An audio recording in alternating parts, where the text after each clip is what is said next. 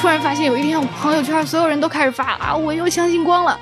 只要是这种有英雄情节的，然后又有一些这种特殊拍摄手法的，都可以算特摄。比方说《巴啦啦小魔仙》，真奥特曼讲的并不是一个跟怪兽打架的片子，它可能赋予了更多人文层面的讨论。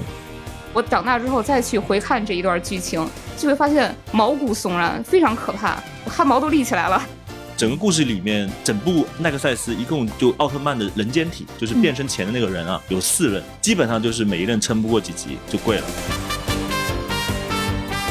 欢迎来到未来事务管理局和喜马拉雅联合打造的丢丢科幻电波。今天我们的节目是热爱能量站，到了给大家安利新作品的时候啊。那么今天要安利的也是一个巨坑啊，燃烧着熊熊昭和之魂，经典的日本特摄科幻片啊，奥特曼。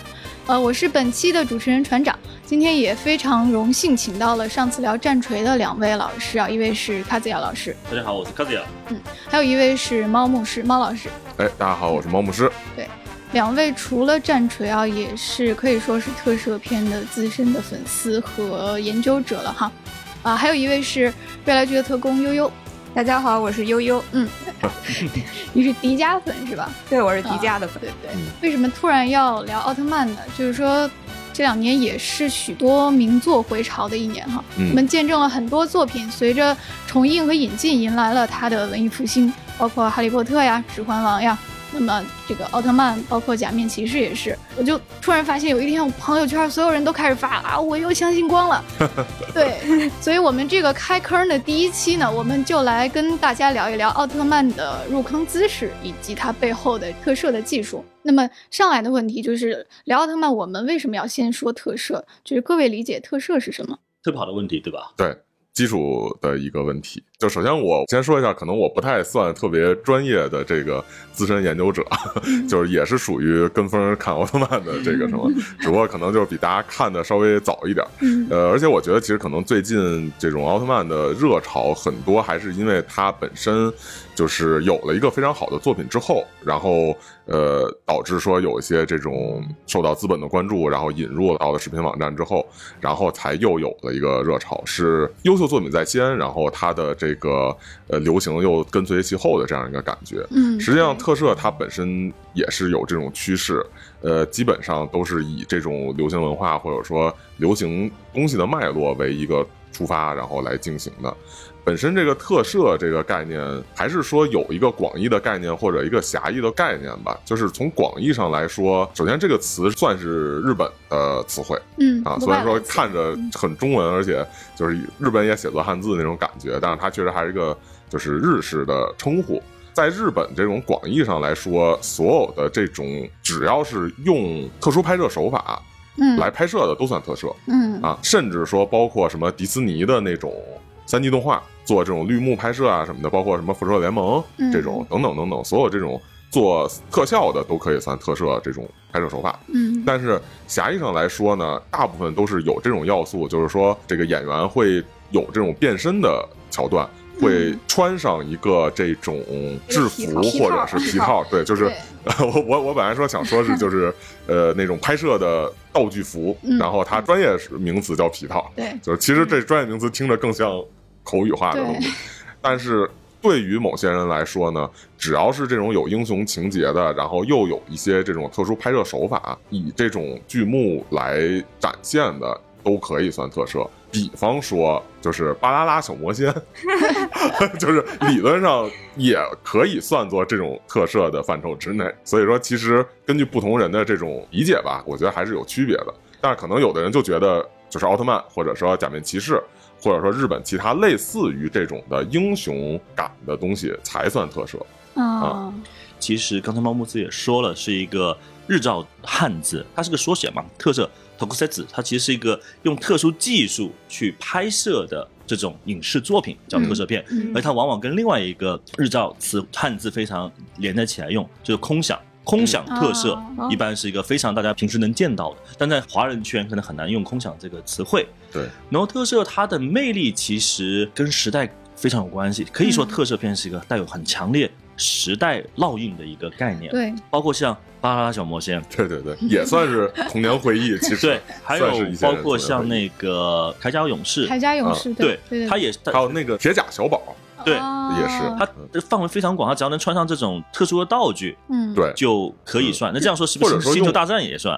呃，星球大战肯定也是，对啊，因为其实好莱坞有很多也是用。皮套和模型来制作的，但是理论上也不算特摄。特摄其实并没有离我们那么遥远，只是说可能在特摄最兴起的那个年代，也就是大概在昭和年代，到可能平成过渡这个时间，特摄在八十年代吧，才陆陆续续的，甚至九十年代初进入到大陆，进入到大众的视野。嗯，但事实上，我们现在也一起说一下特摄的范围到底有多广，包括哥斯拉，嗯，包括奥特曼，嗯，假面骑士是，因为他们都诞生于。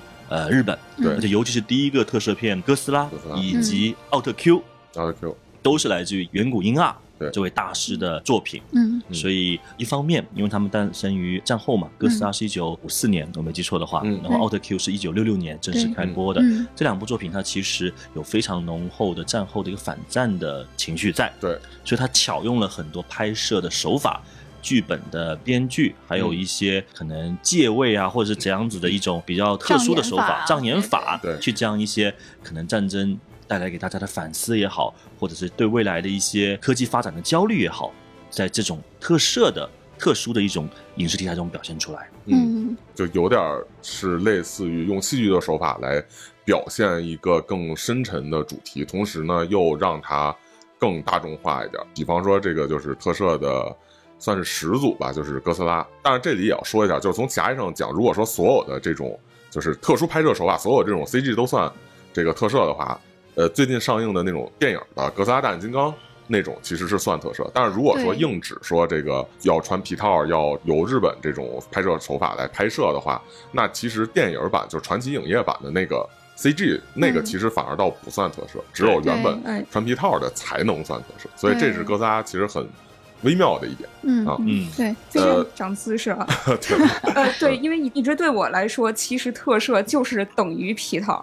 所以以至于就是说，当看到一些就是新时代的奥特曼，它里边的那个特效就越做越好，越做越真实，然后它打到越来越流畅，反而会觉得可能没有那个味儿了。嗯，不过奥特曼毕竟还是这个就是皮套演员去演的。不过说起来，到那个安野秀明那版的新奥特曼，完全奥特曼和那个怪兽全都是用 CG 做的，所以这里很有趣啊！大家千万不要被他的那个宣传片给骗了。就是 你们都看了真哥斯拉对吧？对。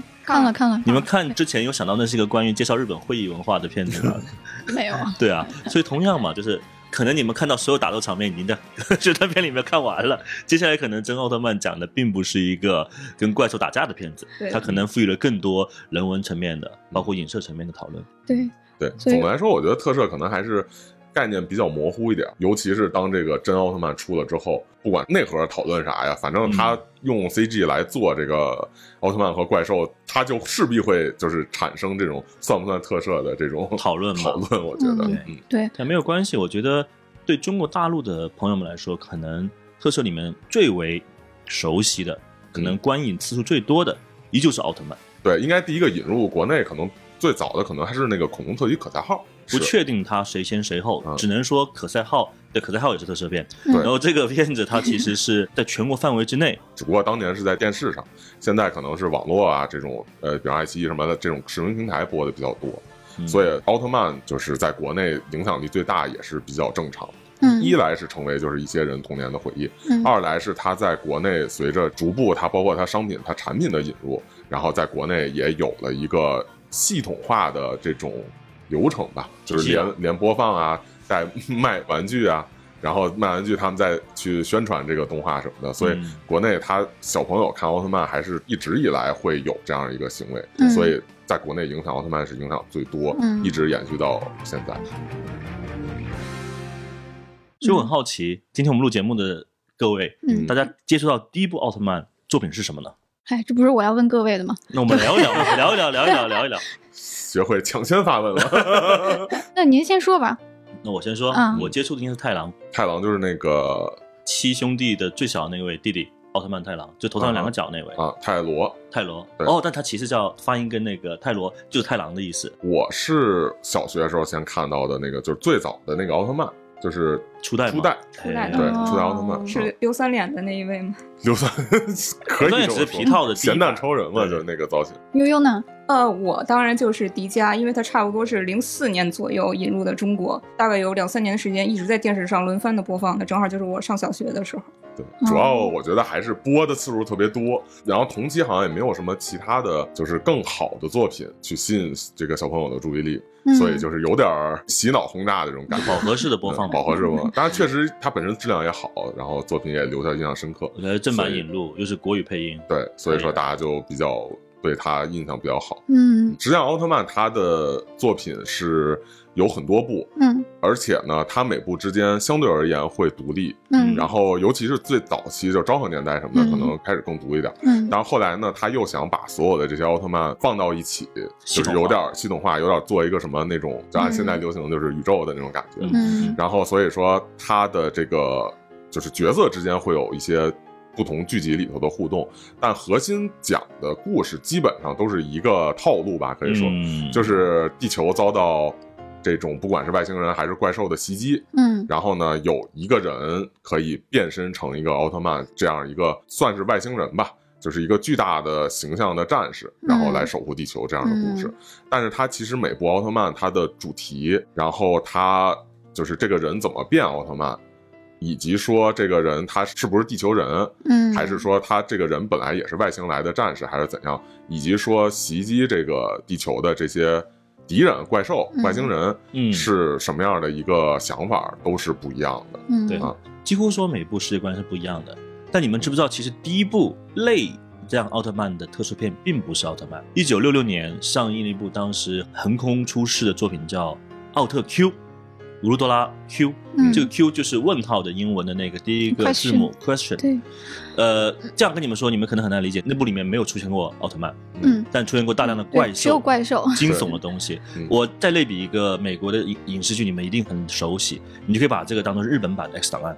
对，哦，就是综合了探案，然后和发现外星人以及人类用智慧去解决这个问题吧。对抗这种未知的这种威胁，它不一定全都是怪兽，可能是一种天灾或一种现象，也不长，用了二十来集，然后里面有些集数的结局啊，因为它单元剧嘛，是解决不了这个问题的。嗯，它抛下了一个很大的一个呃问题，问号给到观众也好，或者剧中的人物也好，这也是它这个 Q 的来源 Q，因为这是远古婴儿第一个指导这样的作品嘛，他就觉得说，哎，既然我们都把这种气氛做出来了，那我们是不是应该有一个英雄角色能站起来？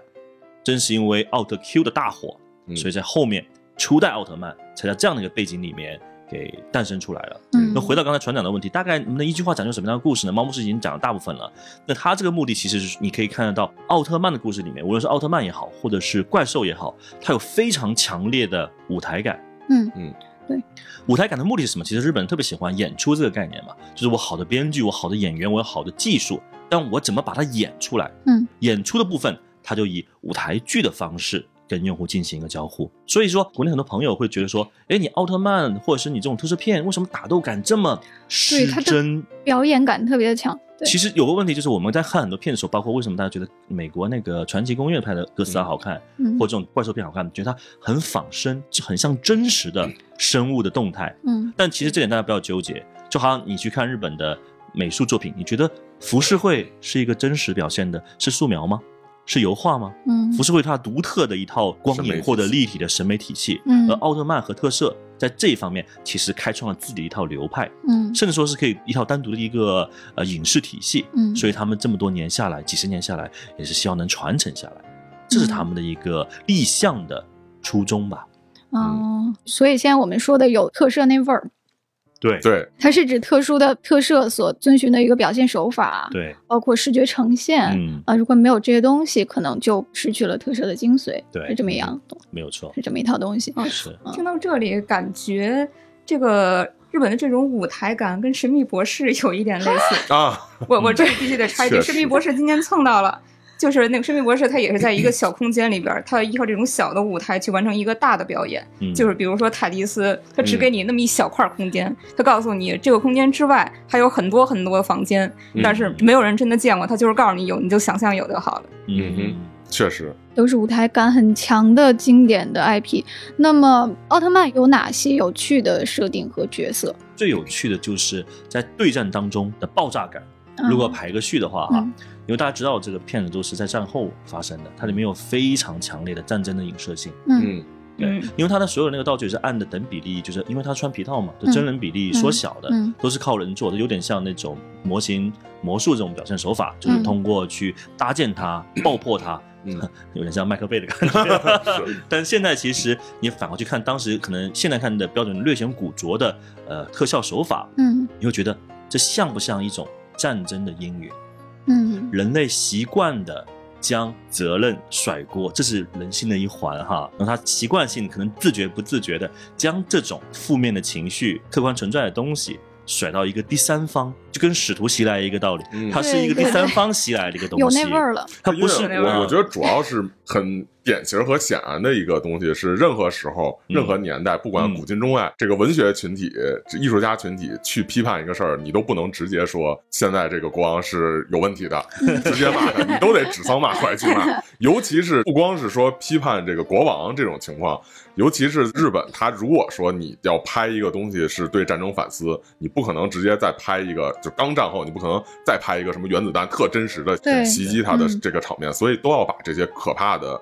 这种会拍摄出来对民众造成心理阴影的东西，把它浓缩变成一个就是具象的东西。最开始的这个就是奥特曼之前的这个哥斯拉，其实它作为就是原子怪兽嘛，它其实就是把这个原子弹袭击日本的这个形象变成一个怪兽，然后来去表现这种破坏神降临的可怕的地方。对对对。是，那所以这种东西，你自然而然就会想到很多东西嘛。你看，为什么它老是有很多那种工厂爆炸的那种效果？为什么老是毁坏这种城市建筑？基本上只要有战斗，每一集都会出现这个。甚至就是很多人会朋友会问，哎，怎么看起来这么低劣啊？五毛特色，或者看起来为什么你这么重复啊？每集都要破坏这个？他其实想通过借用这种表现手段。在上层再去告诉你一个高概念也好，或者告诉你一个讨论的主题也好，这是对我来说奥特曼系列让我印象最深刻的一点。还有一点就是刚才皮套这块的东西，大家刚刚已经说过了。第三点就是说，尤其是。早期的奥特曼、昭和年的奥特曼跟平成奥特曼以及未来的令和奥特曼不一样的一点是在早期奥特曼里，面特别讨论一点是说，人类有没有办法不借助奥特曼的力量去与怪物对抗？嗯，因为每个奥特曼的设定里面其实都有一个叫做类似于哈地球防卫队这样的一个组织，嗯，就是从人类的精英呃里面选拔出来的战士，通过人类的技术、有人类的基地，包括情报力量，还有他们的科技力量去对抗怪兽。只是说能不能不借助奥特曼的力量去把这个事情摆平？这个其实他会用各种每个时代不同的社会上的一些热点也好啊，一些元素也好啊，去讨论这个事情。这个也是让我在观看奥特曼或者这种特色作品里面非常印象深刻的一些。就是如果说大家只是单纯的看这个怪兽和奥特曼打架，然后看他破坏城市什么的，其实也就是单纯一个视觉特征。但是它实际上有更深入的，为什么要加入这个？就是地球人类的这部分，就说白了，就是你看传奇影业这个哥斯拉大战金刚，其实你不要人类的所有戏份，你也看得很爽。对，但是一定要有这个人类的戏份，就是要探讨这样一个关系，就是包括说这个人类是不是能够不依靠奥特曼的力量去打败怪兽，以及说奥特曼为什么要帮助人类，或者说。帮助人类这个事儿是不是对的？嗯，或者说人类是不是其实可能反而才是造成了很多污染、造成了很多战争，反而才是危害地球环境的这种罪魁祸首等等等等。每代其实都在通过这个奥特曼和怪兽的这种对抗，嗯，衍射不同的问题，然后来讨论实际上社会的问题和人对于整个自然、对于社会、对于宇宙的反思。嗯，对。而且一开始我们也记住，奥特曼并没有打算系列化。他想跟奥特 Q 一样的做一个这种单元剧的一个类型片。啊，然后就结束了。啊。但是就有个实际的例子啊，就是那个有个奥特曼的奥特曼赛文，这个应该是在国内人气非常高的一套奥特曼的一个剧作。嗯，它里面整体的那个你发现没有，它的这个巨人的设计风格啊，跟初代是很不一样的。红色跟银色的配比，嗯，包括它眼睛部分的那种特色，那种多边形的那种设计，跟那种灯泡设计，其实一开始是想有区别于初代奥特曼的。而且赛文的故事非常黑暗，可以说是非常成人。嗯，它里面讨论的话题都带有很强烈的这个惊悚的这种拍摄手法，嗯然后又有很指向性很强的一个关于社会。人与人之间的一些讨论，里面有一集我记得，可能我以前也说过，就是有一集是有给了一个特写，就是现代的成年人在都市上下班的时候，脑袋被打开了，大概是这样的一个环境，里面不是一些脑袋，也不是颅骨，而是一些精密的仪器、指针，还有很密孔的一些想法。但它以人类的这种生物的形态扎堆放在一起，嗯，你打开一个脑袋里面，竟然看到像是个八宝盒，或者里面有各种各种密集信息向你扑面而来。嗯，而且人还很享受这个，为什么？窥探别人的隐私。嗯，就那集的故事就在讲这些话题。你们觉得这种东西是给小孩子看的吗？对吧？就其实我甚至是觉得这可能会是个平衡啊，就是说，他一个骗子他要兼顾成年人的用户和小朋友的用户，那怎么办呢？在编剧上面，我把主题弄得特别成人，嗯，但又同时兼顾可能对战的环节，能吸引到小朋友的注意力。嗯，所以说，我一直在想，当年他这个编导啊是怎么去安排每一集的剧情的？是，而且其实我觉得特别难以平衡，就是所谓就是文戏和他特摄那部分、武戏的那部分的一个平衡。如果文戏的部分占比特别重，小孩看不懂，实际上因为还是面向小孩的这个群体，你最开始要从小孩作为出发，才能推得出去。对，我觉得是这样。所以说，一旦就是文戏部分成人地方太重，就会让这个片儿走向下坡，因为。最先接触的这个小朋友的这个群体，他不认可，他就推不出去。是因为大家不要忽略那个年代的观影的媒介跟现在不一样啊，那时候只有电视，而且那个时候考量我们这个剧集的好和坏的唯一标准就是收视率。收视率，嗯，而它是很滞后的，并没有弹幕，对不起，也没有评论区。那个时候就是通过可能第二天的收视率的反馈来决定这个片子是被腰斩。还是加预算接着拍下去。其实远古还挺就是追求艺术化的，嗯，他有很多就是后来拍奥特曼的时候，就是收视率逐渐下降，嗯，但是他仍然让这个编剧按他觉得认可的想法去写去拍。还是很厉害，他挺追求。其实到那个时候，我觉得圆圆谷可能已经在行业里面很有地位了。是，嗯，对。还有就是刚才我们谈到的收视率和受众观众啊，就是你想看它的商业化是什么？通过你的剧里面的一些设定，可能卖玩具、卖周边。对，那谁是他的主要付费群体呢？大概率会是小孩的父母。嗯。对吧？小孩没有钱，也买不起。小孩要不喜欢不买，他也就卖不出去。所以他那个节奏其实特别跟现在很多任天堂的体系是一样的，就是小朋友带着亲子、带着父母一起去观片。嗯，所以让整个这个 IP 授权商品能卖出去。对，而且就是如果是以这种形式看片的时候，家长看懂了这个片儿的文戏部分，对，发现有问题，家长就关了。小孩也 小孩也都看不到打戏部分，他当然就对这个奥特曼也没有什么印象。就是不妨你分享，可能到了迪迦时候啊，真的我觉得没有以前那么恐怖的。我小时候迪迦他成功就成功在，他把这个就是文戏和武戏的平衡感特别好，他不做那么深。但是他又很直白、很简单的给表现，就是还是回归神秘博士是吧？这神秘博士一个儿童剧是吧？对，而且他在他那个主题的选择上也平衡的很好，就是你不会觉得说迪迦他是专注的侧重于探讨某一件事情，它里边是包罗万象的，就是不止你有谈论人和环境的关系，它可能还有社会老龄化。甚至他还有校园暴力这些所有事情，他全都有探讨。然后还有一个很重要的点就是，虽然他有可能也会涉及一些很黑暗的东西，但是他最终结局还是给你一个很光明的、很很有爱的。我觉得就是还是给小孩看的东西，要表现这主题，还是你能说的很清楚。然后随着年龄的增长，他能够不断有新的感悟，能够看出藏在背后的这些东西。对，然后这样才能够保证这个作品常看常新。对，就是必须得看这个小孩看完之后。他不懂深刻的东西，但是他知道里头这个人是坏人，那个人好人。嗯，然后或者说，我觉得这个特别伤心，这个故事我觉得很感动我，就够了。对，因为我觉得那个昭和系的奥特曼跟平成系奥特曼最大区别就在这里。是，而且它就是所谓的。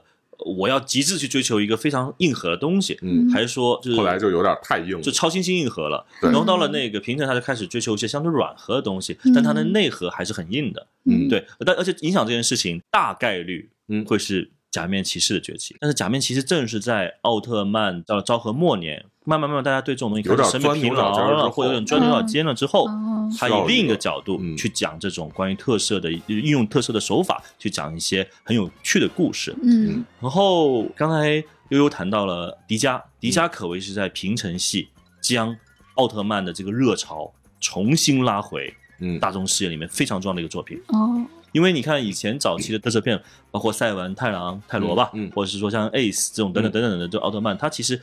这个体系转来转去，大概是在那样的一个宇宙里面在跑动的。对，它可能会结合一些实时热点，比如说当李小龙特别火的时候，有个叫雷欧奥特曼的时候，它是以武打戏为主的。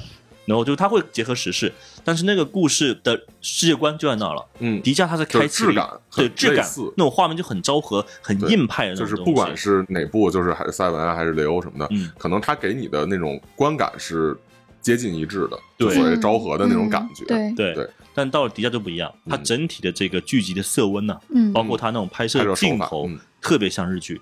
嗯，刚才悠悠也说了嘛，他探讨了很多社会其他层层面面的事情，平衡感特别好。我个人最喜欢的一点就是他把很多真实的一些场景运用进来了，比如说在前几集因为跟怪兽打斗损坏的一些建筑，嗯嗯，那后面它是有所体现的，它不是你损坏之后面就好像别的作品里面就直接就修复回来了啊，它超级系的意味少了一点，真实系的意味多了很多，的感觉更强。然后那个过去。昭和时代就是单元剧感觉更强，就是如果现在再去看，会觉得特别奇怪的一点，就是比方说里头有奥特曼，然后他们有那个地球警卫队嘛。通常很多剧情里面就是主角因为是奥特曼，主要因为是主角，所以他能看见说有怪兽出现，然后他就跟那个自己部队就是预警，然后部队的这些人就死活不信，就说你是不是做梦了？是不是你又看错了？然后一集如此，两集如此，回回都如此，你就觉得就特别不合理。就没有一个连贯的这剧情，他可能是为了考虑说，如果说你是从中间看，你也可以就是理解这个剧情，但是如果你连续看下来，其实没有这种连续剧的感觉，就是感觉所有的人都没有在成长，明明都发生过这么多次这种事儿，你还觉得他是看错了，就很不能理解，就很无法自洽。单元剧嘛，对吧？嗯，那迪迦就打破这种旧的编剧的方式，在迪迦里面，他考虑的特别多。第一，他将奥特曼的形态啊，三种不同的形态。甚至到后面更多的形态，他进行了一个穿插，让观众不会那么审美疲劳。对，第二点就是他的男主角很帅嘛，是从那个杰尼斯杰尼斯嘛，杰尼斯的帅哥嘛。那这这个用意图就非常明显了嘛，他是为了推那种新人。对，长野博吧，我没记错的话，对对对，而且隔了二十五年，他还是这么帅嘛，对吧？这就让他完全在小孩子们心中的这种英雄形象是定型了，而且是不老英雄，这是一件很恐怖的事情。对对 对。然后我还有一点，我觉得到了平成奥特曼，尤其从迪迦开始，他特别强调一个概念——光这个概念。光，就很多 UP 主啊或者什么，可以说光出发那一刻，甚至迪迦第一集就叫做“光之继承者”。嗯，这个我个人啊，下面是纯属个人的看法和推算哈。大家知道，日本人对于光是很敏感的。在我们把它跟那个奥特曼强加在一起的时候，日本人大面积、大规模见到强光是什么时候？你们想想看啊，对不对？其实这个光这个概念在以前很长一段时间是作为一个兵器或是具有大规模杀伤性武器的一个存在。很多人看到光，你看很多人当时战后的采访是很惧怕这件事情的。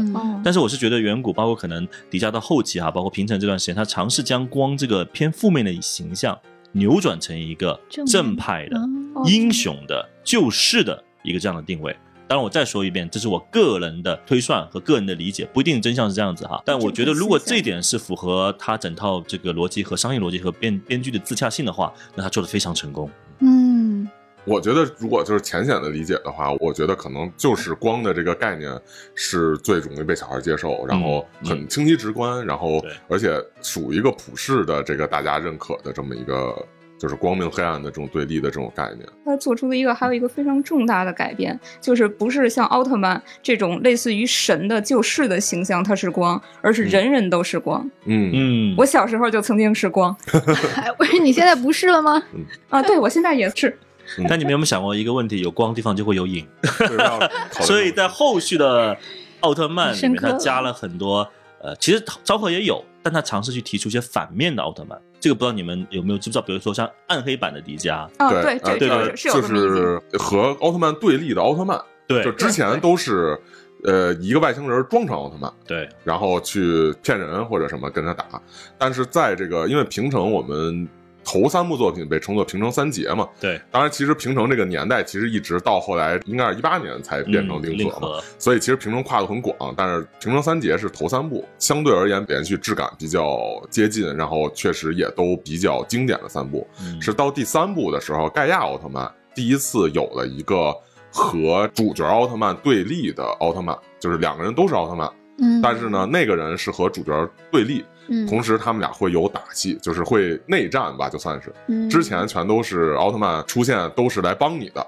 但是在盖亚这部是出现了一个和主角完全对立，互相会攻击，当然最后还是和解一起这个解决难题的这样一个奥特曼。我觉得他尝试会将一些脸谱化的角色更加多元的呈现他们的一些作战动机。嗯，我相信他们是有很强烈的一个动机，才有可能站到对立面嘛。平成这三部曲里面，我是最喜欢盖亚，然后是似乎好像在日本的评价也是盖亚是平成三部里认为是达到巅峰的那部，人气最高。但是国内一定是迪迦，因为影响范围太广。一是重播太广，第二就是占领心智嘛。它毕竟第一个，而且好像后来盖亚还有戴拿，就是呃平成三部是迪迦、戴拿、盖亚，然后戴拿好像就播的很少。本身远古这个公司它其实是特别反战的一个公司，对的啊。然后它里头有大量的集数，甚至直接会出现日本帝国主义的侵略时代的那个军人，然后在自己同伴身上做实验，然后那个那个同伴变成怪兽，然后这种就是很多特别深刻的这种反战的思想。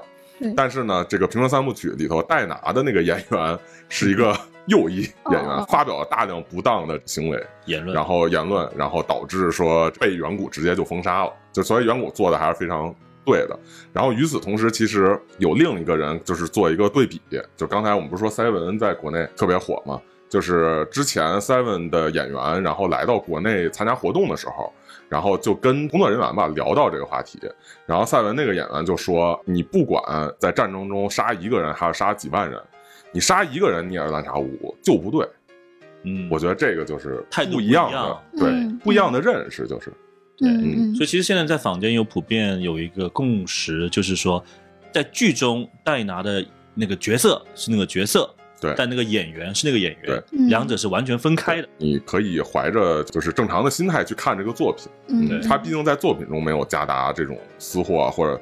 夹杂这种反动的这种情绪，所以我感觉整个奥特曼还是经历了一个比较明显的质感的变化。嗯，是它从最开始，包括在视觉上是粗糙的，嗯，包括在题材上可能年代技术所限吧，对对，那个年代可是很精良的哦。对，现现在来看可能是粗糙的，嗯，包括题材可能也相对的比较硬核，包括也比较单一。然后到后来，两位的描述就感觉可能只有一个词能来代表它的变化吧，就是它变得多元了。嗯，对。对，各种各样的表现的手法也多了，然后画面也精良了，对吧？对，包括在视觉上，可能对于我们这种路人粉来说，好像突然有一个时期，它就突然变成了精美的三 D 画面。呃，到了三 D 的时候，应该算是现代了，九十年代末、世纪末的时候，就是有一些镜头会用三 D 来做。对，然后其实进入两千年之后的奥特曼哈，又有一个非常大的变化。如果说平成三杰他走的还是一些经典的英雄浪漫的这条主义的话，嗯，到了平就两千年后，他会尝试用各种不同的手法。去表现奥特曼的这种舞台感，嗯，我个人印象最深的，果然还是有一部奥特曼，不知道悠悠看过没有？嗯，叫奈克赛斯。我知道，但是没有看过。那个片子的故事又是可能远古这种不断循环的一种尝试。嗯，在那个片子里面，他又用了非常黑暗和硬核的手段去讲故事，而且故事本身的基调也特别绝望。嗯，就整部奈克赛斯一共就奥特曼的人间体，就是变身前的那个人啊。有四任，基本上就是每一任撑不过几集就跪了，就真正意义上死掉了。将下一个人间体作为一个接力棒的对象，接力给他。然后这个片子呢，我们刚刚也说了嘛，经过半个世纪的这种奥特曼这种商业模式的验证。肯定撑不过很久，所以这个片子也 很无奈的在中间就被拦腰掉了。因为家长也很紧张很慌啊，看到小孩看这么恐怖的东西，就直接关掉了，或者是直接就不给他接着看了。小朋友看不懂，小孩可能也不爱看。你看我的妈妈，我害怕。然后真的真的真的，他有点像昭和的年代的感觉，就是他第一集开始我没记错的话，整个看很像那种怪兽片，应该是那种恐怖片，嗯，鬼片，嗯，很惊悚，很可怕，就跟我当年小时候童年阴影的时候看那个赛文或者是那个年代的那种奥特曼一样，我不敢一个人看，我就拉着我的外公外婆一起看，他们笑我叫我幼稚，是啊，我肯定怕，不然呢？对啊，因为你们记不记得他那个古早的奥特曼，他的片头跟迪迦还不一样，迪迦特别正义嘛，啊对，古早奥特曼他各种扭曲，然后做那种就是有点舞台漩涡扭曲。那种感觉，对，很恐怖的。他那个是其实想表达时间的扭曲感。甚至有点亚空间的那味儿，你知道吗？所以到了那个奈克赛斯的时候，他又开始用最新的技术来 表现那么恐怖的故事，真的很可怕。但是意外的是，就是说，如果你刨开它的商业上上面的失败吧，嗯，它的故事内核好像是挺受到真奥特曼粉丝的推崇的，嗯。啊，因为他探讨的东西太深刻了，成人都无法解答，这样才能留下内心的这种印象震荡吧。对，因为到两千年后，其实有很多片子，包括像猫牧师之前说了。可能真正的反派是人类自己，嗯，就人类才是毁坏这个然后，对我为什么说特别喜欢盖亚，就是因为一个是接着刚才说出现两个那个奥特曼对打，一定有充分的动机；另外一个就是，其实盖亚不是我小时候看的，是我应该说甚至是最近开始补的哦。然后补完之后，就是我本来就是当一个吃饭的时候随便看，但是看到一定集数的时候，我鸡皮疙瘩都起来，我都惊了，哎呦，你知道吗？就是他的那个故事是讲一个什么事儿？首先就是平成，它有一个最大特点，它是跟其他奥特曼都很独立的。所以再后来，就是远古为了就是卖玩具，为了那个做联动，他弄了一个类似有点奥特曼宇宙，把平成的这几代都变成了一些就是多元宇宙的其他世界。然后他们会需要开一个那种传送门，才能来不同的宇宙之间出场。然后，但是其他的那些奥特曼，他们有很多是在一个宇宙里头，然后都在就是 M 七八星云他们的。老家一块儿去就是生活的，所以说这是有区别的。所以平成的这个奥特曼，他其实在自己的剧目里不会出现其他的奥特曼，嗯啊，但是后来因为要联动什么的，你在一个奥特曼看过那个电影，对，就是大电影，甭说了，就是热闹嘛。然后，但是在后来一些就是单个奥特曼的剧里，经常会出现其他的奥特曼过来客串一下，嗯，都是帮助你一下或者给你升个级，给你强化力量，就这种感觉。但是平成他是比较独立。嗯，然后盖亚那故事是怎么样的？就是说地球突然遭到怪兽袭击，然后地球上有一个超级计算机，有一群就是超级的这种天才，然后制造出的这计算机，以及说他们一起预言出说这个人类马上要毁灭。嗯，然后预言出来之后，立刻就遭到了这怪兽袭击。然后他们把这个怪兽称作应该是叫什么根源破灭体，就是也不知道是从哪来的。也不知道是为什么，但是就不停的出现，而且这个怪兽出现之后，它是从宇宙来的怪兽，然后出现在地球，除了破坏之后，会唤起地球本身沉睡的怪兽，然后就是从地底下出来，然后一起破坏城市什么的，然后他们就一直就是等于说这个地球防卫队以及这个就超人的这个天才组织叫炼金之星，对啊，然后一起去对这个事情进行防卫。呃，其中这个炼金之星的一个成员，就是非常年轻有为的一个少年成员，叫高山我梦。他本身是制造了地球防卫队的武器的这么一个人，所以他也最后进入到地球防卫队里面，等于是双方任职。他在这个就是故事发展的过程之中，发现接触到奥特曼的力量，然后自己变成奥特曼来守护地球。嗯，是开始给人看是一个很简单的这样一个故事。嗯，后来呢，就是出现了另外一个奥特曼，叫阿古如奥特曼。这个。本人也是这个炼金之星的一个成员，就是阿古茹本身的这个叫藤宫博野吧，这个人也是就相当于主角同袍同事，也是这样一个成员。然后他在对这个应该说预言出地球会毁灭的超级计算机进行了更深入的探索，嗯，然后通过一系列的方式想找到一个不毁灭地球的方法，嗯，然后通过不断的筛选关键词来进行一个演变，嗯，最后。得出一个结论，就是当把人类删除的时候，地球不会毁灭。所以说，他变成了一个奥特曼，是要守护地球，但是我不要守护人类。嗯，然后主角是我要守护，我认为可能最终会有办法。也许现在人类是地球不被需要的东西，但是我会有办法，就是让人类引导人类发展，对，然后让人类和地球可以共存，对，然后逐渐两拨人去打架，后来产生一个决战。但是这是他们两个之间的问题，嗯，还有一个问题就是这个根源破灭体，最后人类就是通过各种各样的计算找到了不断投来怪兽的这个星球在哪儿，制造了一个大炸弹，制造一个大火箭，要发射。去把那星球给摧毁了。嗯，但是呢，这个主角高山我梦他觉得好像哪儿不对，嗯，于是呢，他就去找周围的这些其他的，毕竟人家是这种天才少年嘛，就是认识很多这种博士啊什么的，对对对，他就去找周围这些比较厉害的人问怎么回事儿，得出一个结论，就是说现在人类找到的这个星球是投送来的怪物的原生星球，嗯，但是呢，并不是那个怪物自己要来的。而是被根源破灭体给传送过来的，投送。他们作为就是一个离开自己星球的生物，对周围环境产生了这种排斥之后，就是害怕，所以它就具有攻击性了。嗯，然后于是高人我梦就把这个详实证据的理论提交给了他们的这个就是地球防卫的这个总部。嗯，地球防卫的总部说，我可以不发射，你说的这个很对，但是我如果现在不发这导弹，民众能信吗？就民众能允许吗？哦，然后就发射了然后要发射，但是结果又传送了怪兽过来，然后传送了两只过来，嗯而且把那个发射的通道给封闭了，嗯导致地球上有一颗已经启动爆炸状态的能毁灭星球的导弹发射不出去，嚯，要把地球自己给爆了。当然，最终还是解决这个问题，等于说又解决了这个问题，又解决了说有这个怪兽袭击地球怎么去处理这个问题。但是幕后的这个根源破坏体还是没有出现。后来这个根源破坏体就开始不投送野生的那些别的星球的怪兽，而是直接派自己的这种就是武自己装力量过来的武装力量过来，就是自己的怪兽。哦当然特别厉害，但是总之当然也是被打败了。当然在最后最后他派出了一个使者，然后就是跟这个地球人去打，然后那个使者就是看到那块儿时候我就。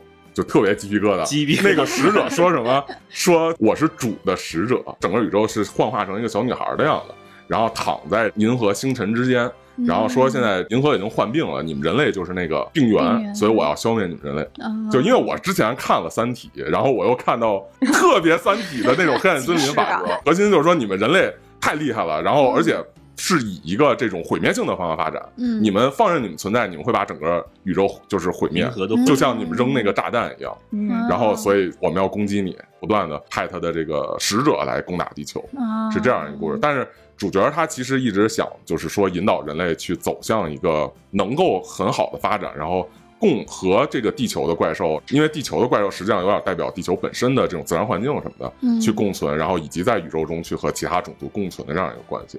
当然，最终还是他的这个想法和另外一个奥特曼想法互相求同存异。哎，我好奇那个使者的造型是跟哦，那个造型也特别的有特点，啊就是他最开始拍的那个使者是一个穿着一个皮套，但是整体人的质感特别强，哦就就更像特效化化妆，而不是穿着皮套。哎然后那个造型是一个像佛祖似的那种造型，嚯就是两个耳朵 特别垂的特别长哦，然后穿着一个那种僧侣的那种袍子沙加神的形啊，，或者说更像印度的那种神佛。啊。啊，然后但是打败了他之后，最终的这个决战是派出了一个就是巨大的像天使一样的使者，哇，这么明显意象特别强。即视感了。对。特 别对对对。因为我还以为到了最后，这个根源组织体出来了的外形跟我们差不多，是一个镜像世界最关最关键的是，他最后也没说这根源破坏体到底还是什么东西是吧？对，只是把他最终派的手段的这个敌人给打败了。然后还有一个可能我刚才没有说细节，就是反派那个奥特曼，就当然后来也一起战斗了。嗯就是他的那个超级计算机早就被根源破坏体给污染了，是根源破坏体引导他，让他认为人类必须不能存在，然后让他和哦主角去战斗。就里面有很多扣所子在。所有的都是根源破坏体背后搞的这种鬼。嗯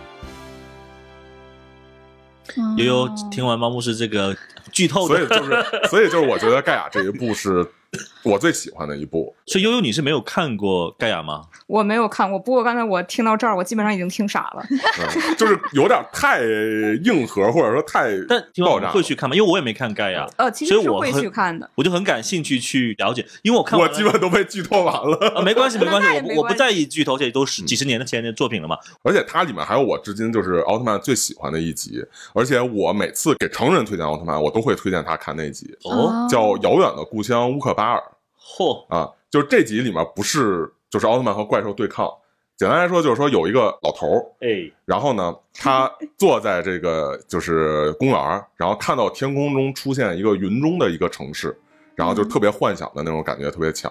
然后他站起来说：“啊，是乌克巴尔。”然后话风一转，就是主角所在的那个地球防卫队的一个，就是他的一个前辈吧，他的一个大哥，一个那种 Aniki 那种感觉的一个肌肉猛男，是跟自己过去的一个朋友一块儿喝酒，然后那个朋友跟他诉苦，说这个我演艺生涯就是不太好，然后我现在最近找了份兼职是跑货运，在这货运的这个公司里头有一个老头儿被大家称作乌克巴尔，是怎么回事呢？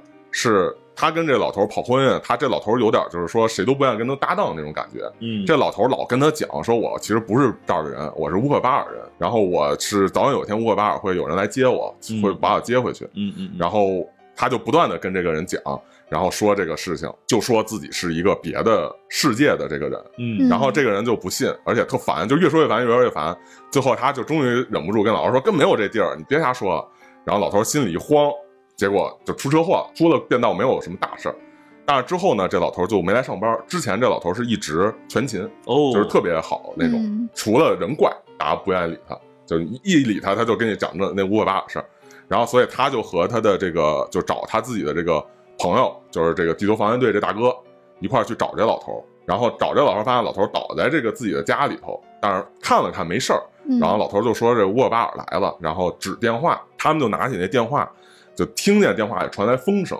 嗯啊，就是有什么铃铛声音，就是特别梦幻的那种感觉。但是呢，这个队员发现电话根本没有接线，嗯嗯，不知道哪儿传来的。嗯，然后这时候呢，就是整个这个城市里出现了一个就是很幻影感觉的一个怪兽，就不是特别凶暴，然后看上去也特别愣。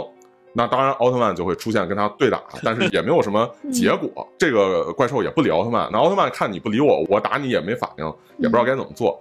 然后这时候说自己沃巴尔那老头跑到了一个高塔上。嗯，然后呼唤那个怪兽的名字，说你来接我了。嗯，然后怪兽消失了，老头也没了。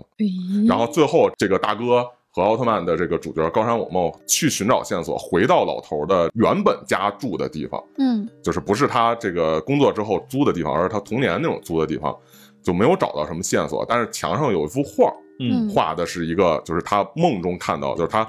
幻觉看到那个城市，嗯，还写着那个一九六六年，就奥特曼开播时候那个年份什么的，嗯，然后那个城市上还画着一个怪兽，大哥就出来了，然后他们俩就交流，那个高山我梦说问发现什么了，然后那大哥说一句话，说这个人是真的需要乌克巴尔，就完了。这一集是非常致敬奥特 Q 的精神，嗯哼，你发现没有？它重点不在于打怪兽，就是一个悬疑或者讲一个完整的这个故事给你听，但留了一个很大的悬疑给你。嗯。嗯，这就是当年可能真的原来是这样。比较起奥特曼跟怪兽之前，它的这个原点的风格是什么？其实，在后面历史长河里面，奥特曼经常致敬一些经典的一些桥段的一些设定，嗯，非常扣人心弦，嗯，就是感觉人文的气息很重，特别的重。对，就是人的幻想是不是能支撑他一直去做一些事情？包括他那个大哥的那个演艺生涯失败，那个同事他的这种追求梦想失败，然后去找一个兼职的这种真实感，和这个老头一直通过自己的这个幻想来支持自己的这个生活，作为人生支柱。当他没有了这个之后。他是不是真的去了那个地儿，还是没有去？看完之后感觉太太不奥特曼了，太不特色。对对对。所以奥特曼它实际上里头，你如果光是看他人和怪兽打架，然后看特效。那看新的这个奥特曼，它其实做的非常好看。嗯，它的一些这种单元回的剧目，就是呃还是在电视上播放嘛，但是它其实它的分镜啊，它的特效已经达到了这种电影版的这种规格，不亚于甚至可能甚至超过一些好莱坞大片的这种效果。嗯，对啊。然后如果你要是往深了看，它有很多的剧目探讨这个社会问题、社会问题、现实问题、人和自然关系、人和宇宙关系，甚至人本身回归到自我审视，都非常的多。嗯，对，说的好。哎，我觉得 今天完全有点颠覆我对奥特曼的认知啊！突然就是一个猫猫，然后背后是一个银河的那个表情包。哎呀，这个猫老师讲的打开我新世界大门，就是他既。可以有像《三体》那样，包括它有点《银河系漫游指南》那种调性，用荒诞的又讽刺的手段去讲述一个宇宙的终极问题，然后它又可以像包括《奥特 Q》，对，就感觉有点《世奇物语》那个味儿。它讲一个惊悚的或者一个小品，并且它是一个开放式的结局，对对，然后它是一种。回味无穷啊！你可以不断咂巴它。对，我觉得这是他一个策略吧，就是在面对小朋友，给你埋下个种子，很耐看，就是说是有这个空间给你反复看的。每次看确实也会随着你人生阅历不同有不同理解。不同理解，这是为什么现在在中国的这个无论是玩具市场还是特色市场，嗯，你发现很多二十岁左右的这个刚成年的人、刚上班的人。他们特别回潮，要去撑奥特曼。B 站不是把那个迪迦奥特曼的国语版跟日文版都正版引进了吗？对，就刚才说的那个什么迪迦，然后还有那个戴拿，然后还有刚才我特别推的盖亚，应该是 B 站都买了，嗯。都买了是吧？买了一些经典的，对，可以回去看一下。然后还有一点就是说，我发现一个很明显的一个区别哈，就是说对奥特曼不熟悉的人叫这个名字叫奥特曼，是吧？嗯，呃，就我是这样叫的。对对对。然然后其实熟他的人会叫奥特曼，是有个降调的。其实这都不是最正确的叫法，因为它的英文它是对应日文，但它它先有了日文，再反推回英文。它的日文是乌鲁多拉曼，但是它的那个英文就变成 Ultraman，就极限极限人，大概是这个概念。所以我觉得你们可以注意一下，以后以后这个发音你就可以判断这个人到底有没有看过奥特曼，懂不懂奥特曼。还有一点就是说，我觉得不应该就是遗漏的地方，就是奥特曼的外观。嗯，你有没有发现奥特曼的外观，包括他悠悠说的第一版硫酸脸哈，经典的奥特曼的外观基本上跟初代是一样的，包括迪迦、戴拿和盖亚。你有没有觉得他的样子，尤其是耳朵的造型跟脸的这个五官的比例啊，嗯，特别像佛祖，耳朵特别长，然后嘴巴是下抿的，有种那种佛教的那种，应该说是佛像那种设计的语言在里面，嗯。那种无慈悲感。嗯，懂吗？他有挺多的这个就是设计上的意向，然后甚至他后来有一个叫尤利安奥特曼，是一个女性的奥特曼，嗯，然后那个造型直接就是两个耳朵是是长耳朵，然后头顶是一个就是那种佛祖的感觉的，观音的那种啾啾是吧？对，就巨像那种感觉，对对对，这个就让我想到迪迦里边有一集很著名的一个场景，当时是在夜晚啊，对，知道然后迪迦他那个能量快耗尽了，他被打倒在地了，然后这时候很多很多人呢就在旁边就大喊着鼓励他，对，拿手电照他，对，拿手电照车灯 车灯照，对，就给了光的力量，对对，然后在这种力量下，然后迪迦就站起来了，就是当他起身的那一瞬间，当时那个构图就是就是那一幅著名的油画，就是《创世纪》的那个，就是当时是迪迦倒在地上，然后慢慢站起来，然后手往前伸，然后往前一指，而且那个场景它有一个构图是，就是他这样往前一指，然后旁边有一个大厦上有一个广告牌然后那个广告牌上画的就是记得记得记得，对对，他放什么宗教的意象进去，迪迦艺术含量很高，然后那集整个。和怪兽战斗的场面的动作是按照能剧去演的，就它完全是能剧的动作。嗯，然后那集就是艺术性特别强，每次提到说艺术性或者舞台表现，总会提到那个。嗯，它整个那个布景，它甚至就是说直接不是一个。城市环境的布景，嗯，而就是一个舞台，就是它，你就能看到一个能剧舞台，你知道吗？就是比地面高一点舞台，然后背后的光是几个那个灯光，然后怪兽和奥特曼用能剧的那种，就是贴着地的走法啊等等的，然后去那样一板一眼的，就是以能剧的方式进行打斗，而不是相对而言而言真实的那种格斗。对，这点我觉得其实日本很多这种剧作家很擅长将一些古典的一些或者是民族性很强的东西融入到。流行元素里面去是，无论是歌曲啊，或者是漫画啊、动画，包括这种特色里面，他们都用的非常娴熟了。嗯，很着急文化输出。而且它的外观其实早年的奥特曼是相对简约的，对不对？对，简单的皮套。但是到了近十年，尤其令和这几年，它是不同的设计师设计不一样。我明显看到最近的奥特曼特别加了很多一些。外挂的一些设计，呃对，肩甲、垫肩、嗯，护手，嗯，还有一些放大型的一些装甲，对，都加上去。这块猫牧师怎么看？我还可以接受，但是有不少人觉得不太好，因为太繁杂了。过去的奥特曼其实很简单，它可能就是一个就紧身衣嘛，嗯，然后花纹，然后一个头部的这个样貌，可能它胸前的那个指示灯会有一些不一样的变化。但是近几年它会加很多东西，除了这些东西之外，它可能会有装甲的部分啊，然后头部做很多的这种装饰物啊，然后在胸前做很多装饰物，手臂、脚臂都有很多装饰物。我觉得是时代审美的不同吧，但是确实很多人对这个还是有一定的诟病。而且我觉得这个跟假面骑士这条线一样嘛，啊，其实很大程度是为了卖玩具，嗯卖它的一些腰，假面骑士卖腰带嘛，那这个可能就是卖一些变身器，嗯卖一些面具啊或者什么相关的东西。对对对，很是。我记得猫牧是最近有给我非常推崇令和时代的一个奥特曼的巅峰，或者是一个代表作，而且不长，是它的名字叫的泽塔奥特曼。对，我还没来得及看啊。猫牧是为什么这么安利这部作品？我觉得啊，是因为泽塔奥特曼在日本二零年特别火了之后，才让 B 站去引入奥特曼。就是我觉得是先有的这个泽塔特别火，带起了奥特曼的这个热潮，而且卷到国内，而且破圈。所以才让资本层面有人有了动作，我认为是这样。怎么说？在二零二零年的时候，这个泽塔奥特曼它有这么几个事情。第一个是说，它有几集是在日本的那个哔哩哔哩网站，就是叫 Nico Nico Nico Nico 上达到了百分之九十八的好评。这个是对于现在的网络环境是很难想象的。如果内比到国内，就好比你在豆瓣上有一个作品。九点八分，我觉得就是类似一个这个，就是网络是一个随便可以喷，然后随便可以打差评的环境，在这样一个有那么多人收看的一个平台上，能达到这种成绩很难。嗯，这是第一个，然后证明他的这个编剧特别的扎实，整体的这个表现特别好。第二个是他本身也入选了二零二零年日本的什么热搜词汇里头的，应该是排第六吧？咋样嘛？就是反正。关注程度特别高，然后回归到本身来说，他的这个剧作的表现，然后以及他这个敌人的描绘、反派的这个动机，以及说他里面人物的演出和这个单剧的质量都是非常的高。嗯，还有一个就是我说，在这部片儿里头，它会有很多那种甚至超越。好莱坞特效的那种运镜方式，嗯，它核心探讨的问题也特别写实，就是人类是有一个地球防卫军嘛，还是，但是就在他这个故事里头是有地球防卫军，然后有一个叫军械库的组织，主角是在军械库。这个军械库为什么叫军械库？是因为人类制造了很多巨大机器人跟怪兽打。嗯啊，但是打不过怪兽嘛，所以奥特曼还是过来帮忙了。这么精彩啊！之前没听你说过。对，这感觉不就像……但但是它不是那种巨大机器人，它里头机器人的形象都出自 Seven 啊啊，是金古桥 Seven 有几个胶囊怪兽。然后有一个叫赛文加，有一个叫乌英达姆 （Winda），然后有金古桥，是用的这些。他也没有解释为什么这些设计有有解释，就是最开始是自己造的一代、二代是这个赛文加和那个 Winda，后来外星人的就是飞船是金古桥，然后落到人类手里，人类进行解析造了一个马克罗斯的节奏。然后后来人类就是为了不断的造这个更强的机体，解析了奥特曼的力量，造了一个人工机械奥特曼，然后装了一个叫。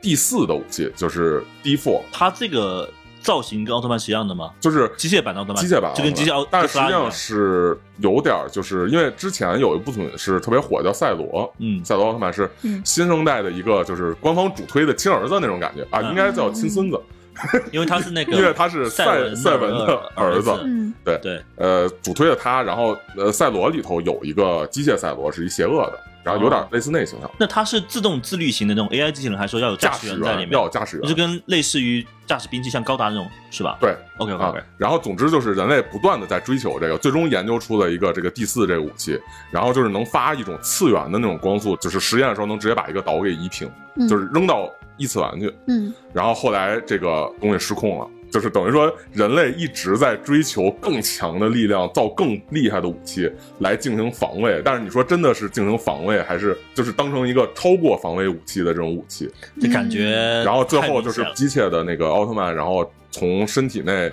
就是变化出了，它是首先吸收了所有人类存放的，就是研究用的那种怪兽的资料资料哦啊，然后从身体内长出了一个怪兽，就是半机械半怪兽。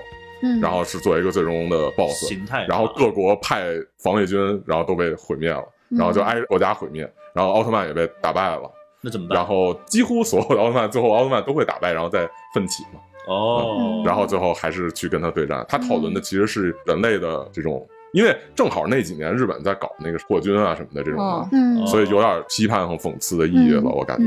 对，这个其实是科幻当中经常会讨论到的一个议题，就是我们站在一个岔路口的时候，可能要思考说，会不会是最终是我们自己造成了自己的异化，自己毁灭了自己，自己毁灭自己。对，嗯，而且他也属于说把一个这种很深刻的问题，然后变得特简单，因为小孩一看就是造了一大机器人，大机器人变坏了。就特别清晰，对对，一般当科幻电影里边出现了一个低配版的机械的模拟的东西来说，机械模拟的主角，对，一般来说会变成坏失控的，一定会失控的，对。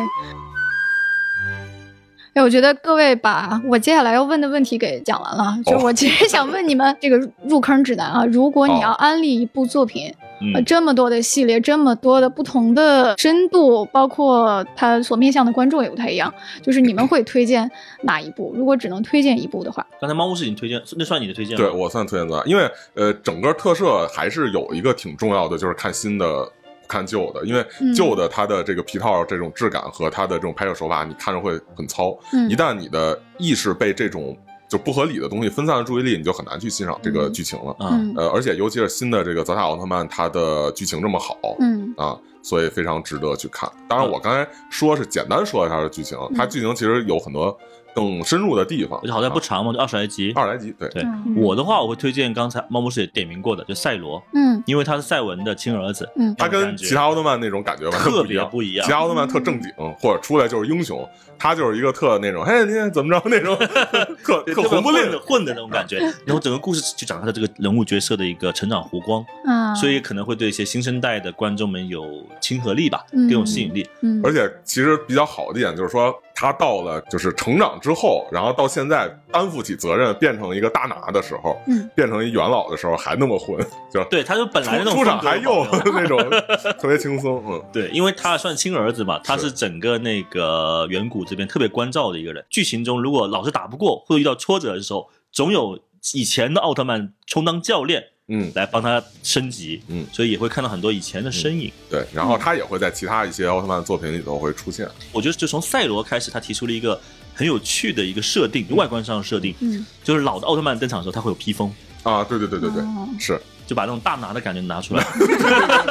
对。然后我还有特别推荐的一个，但现在还没有上映，就前几天公布的，嗯，就是迪迦的有关系的，叫做特利迦。特利迦就是今年的七月十号上映。对，就是那个迪迦二十五周年纪念的纪念作品。因为就属于童年回忆回归嘛。对，嗯。然后我最后可能也不算安利吧，我应该是说建议大家一定要去关注的一部奥特曼，嗯，也是未来剧大家很熟悉的奥特曼，嗯，就是刚才我们。节目一开始提到的，嗯，真奥特曼，嗯。嗯，因为我个人是特别特别喜欢真哥斯拉，包括暗夜修明他的以前的作品，对，真奥特曼这个可能会是一个非常厉害的爆款，嗯，原因有几点，第一点，它是回归奥特曼本质的作品，嗯，为什么呢？如果你没有去仔细观察的话，你会发现真奥特曼的胸口是没有那盏呼吸灯的，计时灯，计时灯是没有的。如果你们回去比较的话，第二点，真奥特曼的身形跟过往的奥特曼是很不一样的。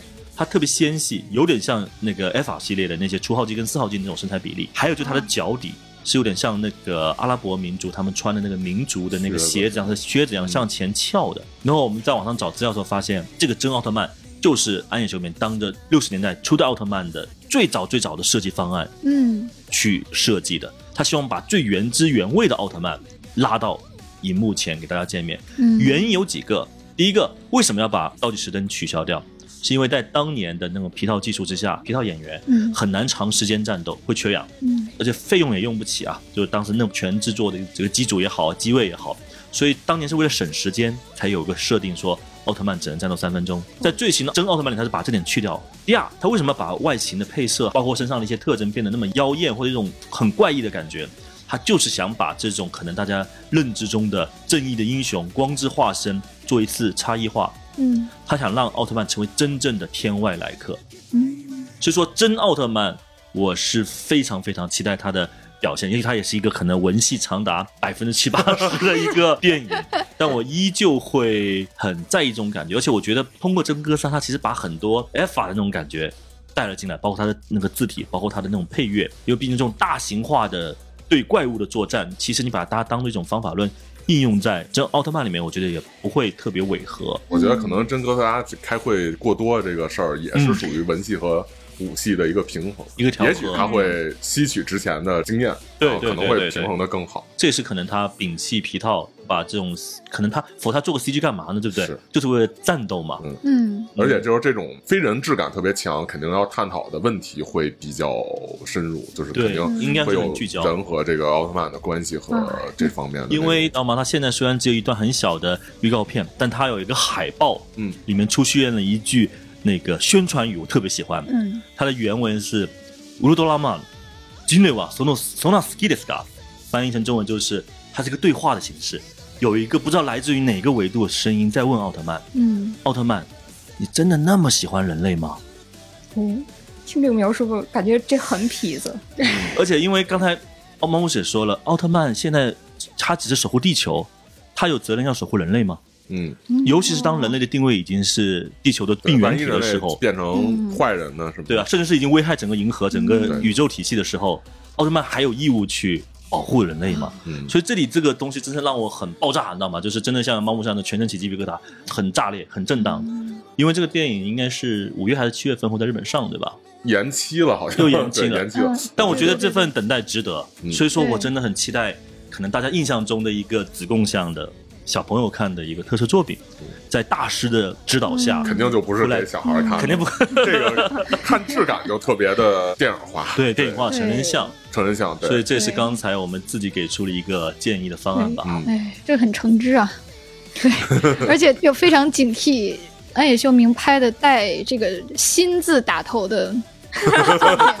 就是你们想想新 EV 发生了什么，包括新哥斯拉发生了什么啊？对，接下来我我真的也非常期待安野秀明的这部奥特曼。看你就当看他还能拍出什么作什么妖也挺好。对呀，而且安野秀明估计最近这一两年达到了事业的另一个巅峰。嗯，他已经巅峰到不想管 EJ 了。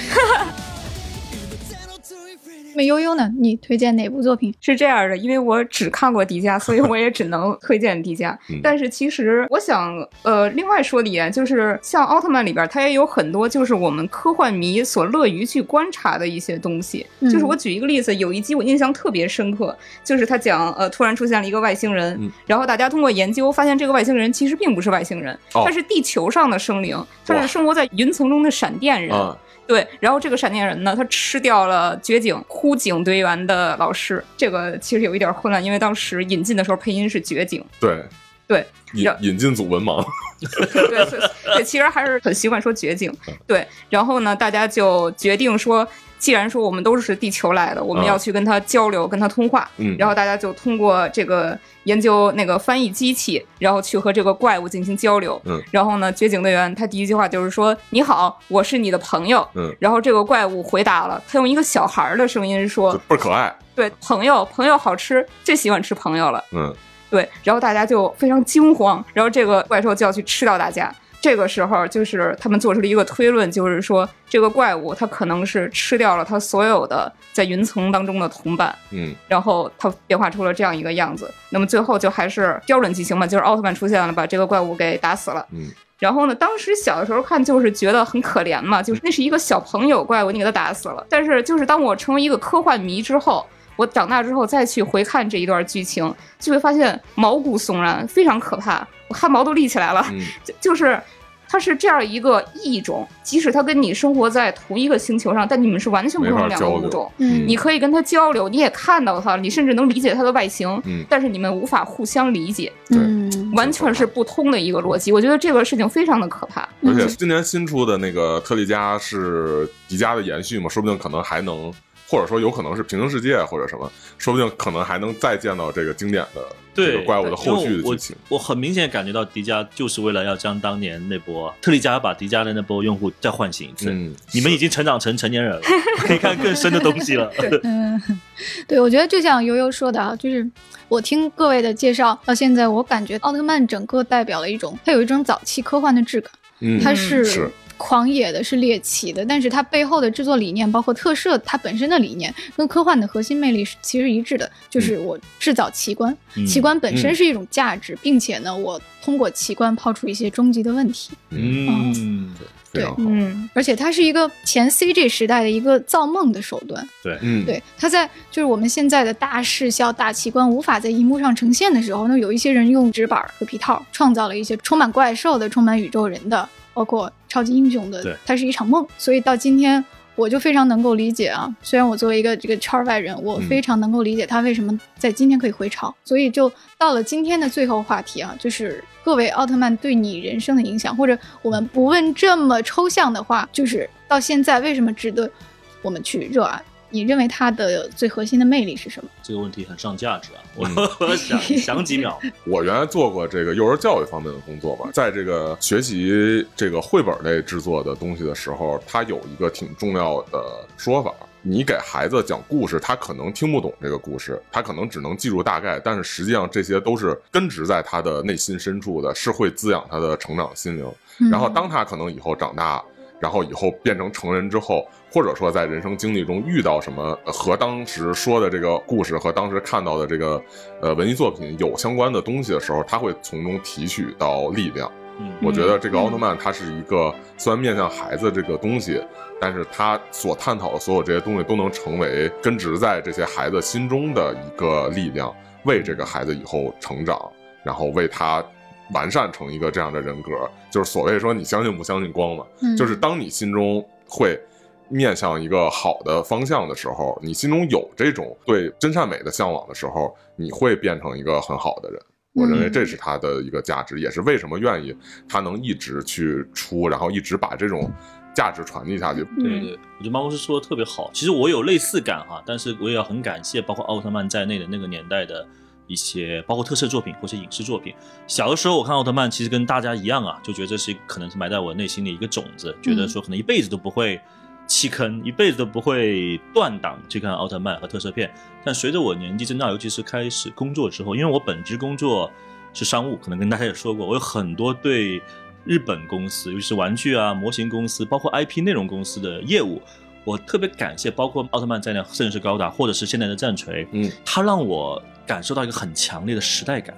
嗯，它对我来说是一个很厉害的一个工具。嗯，除了冰冷点，可能是个工具；说的好听点，应该是个共情的手段。嗯，它可以让我很快速、高效的跟呃日方团队去讨论很多话题。很多人可能他的手段是喝酒或者是怎么样吧，我这边可能跟他一聊奥特曼，一聊假面骑士，一聊哥斯拉，一聊高达，他们马上就知道我要说什么。我从他的反应，从他的这个针对不同的奥特曼的作品的反馈，我大概知道他是哪个年代的人。真的，真的，真的，真的，跟一听懂不懂？确实如此，确实。然后呢，确实，日本人其实很单纯，尤其又是那种相对啊，他尤其是那种喜欢内容的从业者，他会觉得你会是自己人，嗯，哪干妈，他会觉得你是同伴。哦，原来就是看奥特曼都是好人，就是这种。对，他会觉得原来我们确实隔着不同的国籍，说不同的语言，但却有一段类似的。成长经历，嗯哇，每天学习一点职场小技巧，那就我的工种的问题嘛。所以说，他真的帮到了我很多东西。那相辅相成，我知道你看到很多，他会推荐很多新的奥特曼给我，新的一些故事给我。就像今天我们聊这么久一样，我又会回去看，可能最近我没看到奥特曼或者曾经错过的奥特曼。那这个过程就让整个包括我们在做 IP 生意，或者做衍生品生意，或者是我们通过电台去跟我们的听众推荐好内容、好作品的时候。让这个广度吧，人家辐射到更多以前或许对奥特曼特摄片有误解的群体。嗯，其实这也是我们今天为什么花这么久时间，尝试从不同的角度、不同的观点给大家去安利。所以说，这对我来说是可能影响一辈子的一个价值。所以我还是很感谢远古。很感谢奥特曼。嗯嗯，哎呀，说真好，这也是很多科幻迷的心境啊，就是悠悠肯定能够理解，就是对于我们这些在幻想作品滋养下长大的第一代中二少年吧，就是你长大不等于放弃幻想，反而意味着你坚持这个东西啊，因为你成长本身就是从他们当中汲取呃正面的力量的，所以今天很多人喊出啊，奥特曼是真的啊，它不是假的，对，它代表着很多人对。这种幻想的最后的一个坚持和守护。嗯嗯嗯，那悠悠呢？对我的感受，其实就可以用一个字儿总结，就是光。哎，你要相信光，你要相信自己就是光，这个就是我自己一直坚持的一个理念。所以说，虽然我不是什么奥特曼的特别忠实的粉丝，但这个是迪迦在我小的时候给我带来的东西。嗯，以后还会看吗？看呀。今天跟两位老师啊聊得非常愉快，而且受益匪浅，嗯，然后我觉得这个坑开的非常成功哈，就是各位的分享特别能够感染我，然后作为科幻迷，我觉得也特别能够 get 到奥特曼的燃点，以及你深入去了解之后，发现它跟科幻这个题材的诞生，它的精髓都是有内在关联的，嗯啊，就是我觉得我以后也可以是光了啊，都是光，都是光，对，那么就再次感谢两位老师和。特工悠悠啊，希望我们以后有机会可以再深入的聊聊奥特曼啊，包括其他的特摄作品，包括假面骑士啊、战队系列啊。嗯，对，还有其他作品也能聊嘛，对吧？对，就期待下次能收到未来局的邀请。我们择日再聊。好的，好，谢谢几位。哎，然后今天的互动问题是：你是怎么入坑奥特曼的？如果你要给别人安利奥特曼，就是用一句话来总结的话，你会怎么对他说？欢迎大家在下面留言，我们会挑精彩的留言上墙。你 也可以加入未来局接待员的微信 f a 杠六四七，暗号是丢丢科幻电波，然后进入我们的科幻听众群啊，播客听众群。那么今天的热爱能量站就到这里吧，感谢各位的收听，拜拜，拜拜拜。